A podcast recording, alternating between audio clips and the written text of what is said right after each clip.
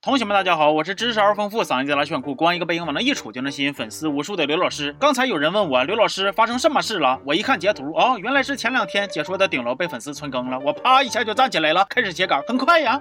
哎呀，要说这个顶楼啊，看得我也是五脊六兽的。上回叭叭的半天了，解说两集，我看大伙还搁那感慨呢。哎呦我去了，这才两集的剧情啊，咋就这么复杂呢？哼，我跟你们说，我又看了几集之后就发现呢，前两集那点玩意那都不算啥，后边的剧情还给你升级了。哎，咋升级的？是针对之前叙事过于流畅、反转过于简单的情况，现在开始来回鼓捣时间线，更灵活的安排闪回插叙了。那这是啥意思呢？意思就是撕逼更闹心，故事更乱套了。那为了让大家能看得更明白一点呢，咱们还是尽量的把他叙事。里这些个花活全都给捋成正常的故事来讲，然后针对大家总脸盲的情况呢，我也尽量在他们出场的时候给大伙标注一下，要不然大伙老溜号啊，一个不注意就被人家颜值给吸引跑偏了，那就太不像话了。来，咱们开唠。上回说到闵老师不是老师，其实他只是一名假冒老师的穷学生，所以咱们以后就叫他小敏啊。小敏假冒老师的事儿暴露之后，这帮赫拉宫殿的少爷小姐呀就非常的来气，把他带到外边是一顿霸凌啊。然后咱们这小敏也不是吃素的，他还留了一手，他挨欺负的时候还录音了。要说这小敏。其实一直留了不少的心眼儿。早在这之前，小敏就在赫拉宫殿拍到过老周和千老师秘密约会。至于为啥他俩要在一个是个人长个手，实在不行拴条狗都能用手机拍着的地方卿卿我我，咱们也就别纠结了。留着那脑细胞背点顺口溜啊，考个研啥的，它不香吗？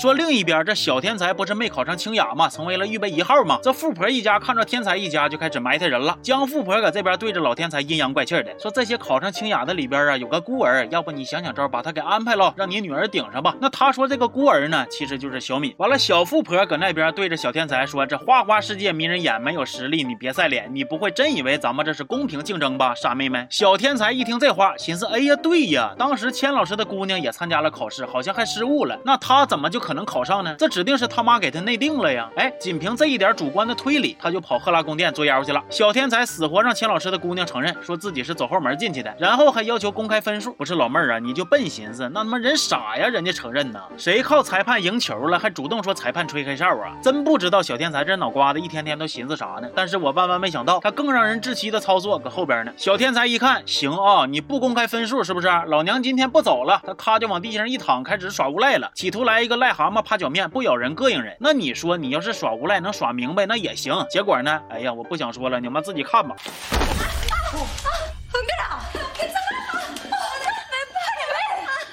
行，这回好，故意伤人，证据确凿，小天才直接被带到了警察局。你在外加老天才一直跟钱老师比比划划的，以及之前那些有的没的各种罪名，他们娘俩直接就被钱老师给起诉了。想和解就得掏一个亿。哎呀，这给我看这来气呀！你们娘俩啊，但凡有一个智商够用，都不至于落到今天这种下场。你说我是怪坏人太坏呢，还是怪好人太缺心眼儿呢？上哪说理去？然而这还不是最气人的，最气人的是啥呢？是当千夫也赶到警察局的时候，他定眼一看，发现，哎我去，这对面竟然是老天才。那老天才跟千夫又有啥关系呢？原来老天才是他初恋呢。啊！这千夫一看到初恋，他就不行了，屁颠屁颠拿了一个亿，搁背后帮老天才交上了和解费。完了，他还不让两边知道。老天才以为是千老师良心发现不叫嚣了，千老师以为是老天才砸锅卖铁把钱交了。千夫就这样式的在媳妇和初恋之间强行的掺和一手，深藏功与名啊。至于他为啥要这么做呢？别问问，就是千老师从老天才身边抢走了千夫，问就是千夫的爱。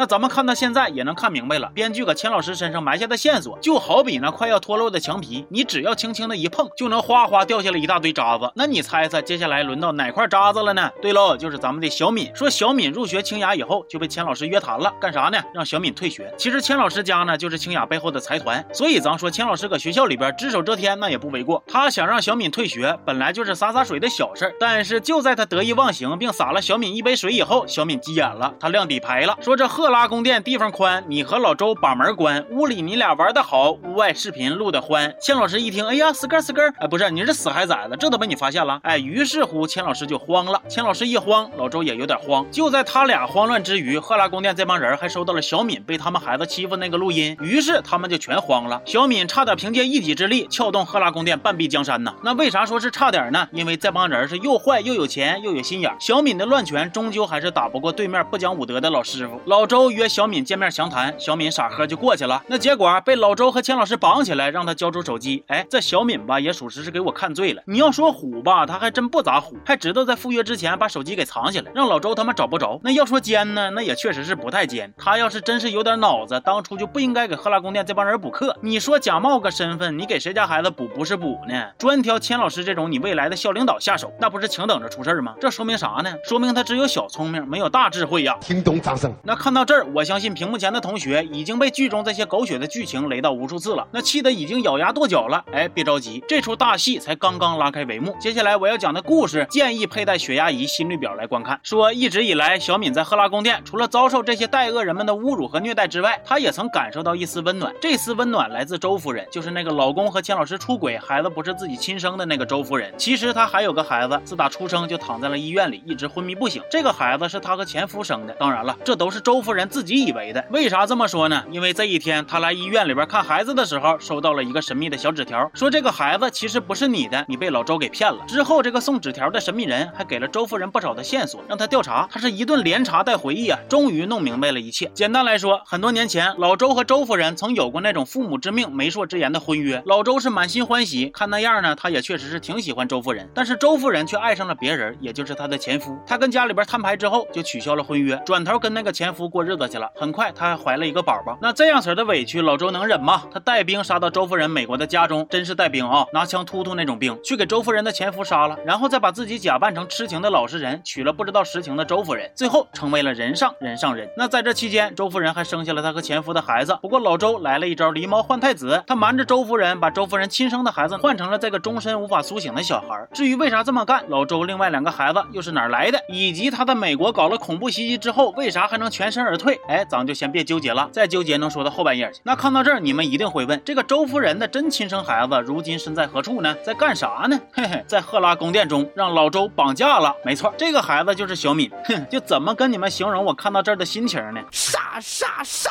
写的真傻。行，咱们解释完了这段，说回到当下，说今天赫拉宫殿就要举办这个周年 party 了，场面那可以说是锣鼓喧天，鞭炮齐鸣，红旗招展，人山人海呀。老周他们把小敏往那一绑，就出去搜搜了。而周夫人在调查完刚才那些事儿以后，也回来参加 party，甚至就连喝了点小酒的老天才，也不知道搁哪嘎就学摸过来了。那你看，如今人这么齐，他要不发生点啥事儿，是不是白瞎了？哎，只见周夫人正在下电梯的时候，旁边突然有一个人从楼里被推了下去，掉在了雕塑上，摔死了。那掉下去这个人是谁呢？正是周夫人刚刚调查发现的亲女儿小敏。哎呦我去了，编剧呀，你是真是藏不住事儿啊！前脚刚给锅盖周开，后脚你就得给锅掀了。你哪管让这娘俩拥个抱再下手呢？这可倒好，俩人最后一次打照面，一个正着，一个倒着，从此阴阳两隔呀！你这是偷袭！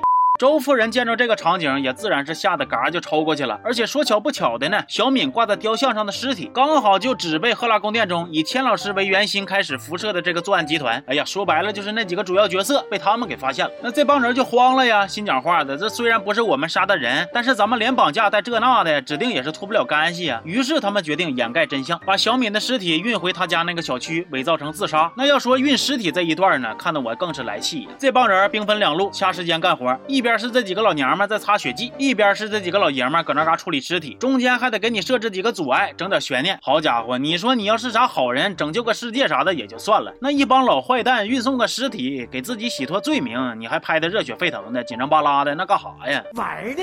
等周夫人再醒过来的时候，小敏已经被这帮老坏蛋安排成一个把房子点着，自己还跳楼自杀的轻生少女了。周夫人开车出门，想追上这个运走小敏尸体的救护车，但此时另外一辆车拦住了她，拦她这个人。正是老周的手下老尹，但是他还有另外一个身份，就是之前帮过周夫人的神秘人。哎呀，老尹这个背景故事呢，也是一言难尽。你只需要记住，他之前一直给老周打下手，干了不少坏事但是现在有点良心发现了就行了啊。总之呢，他现在和周夫人是一伙的了，俩人同仇敌忾，就开始策划这个对于老周的复仇大计。而另一边，咱说那老天才这个大酒蒙子，在赫拉宫殿也不知道是喝了多少酒。第二天他一起床就跟那断片似的，啥也不记着了。他看着小敏死了，就开始瞎寻思，哎呀，不会是我杀的吧？毕竟他曾。一度为了女儿上清雅动过这个念头，甚至还一度尾随过小敏。你再结合一下子，他现在不知道为啥满手是血这个情况，他是真是有点怀疑自己了。那问题就来了，到底是不是他干的呢？哎呀，按照这个片的脑回路，要能是他干的，那就奇了怪了。至于到底是谁杀死了小敏，剧中目前尚未揭晓，留下了一个小小的悬念。那上回咱说呀，就这个破剧情，那是出轨、陷害、撕逼一应俱全呐。那如今你再看呢，现在大有一种人物之间随机排列组合就能编出一段狗血故事的趋势。那不信呢，咱就走着瞧。行，那这期就说到这儿了，我是刘老师，咱们下期见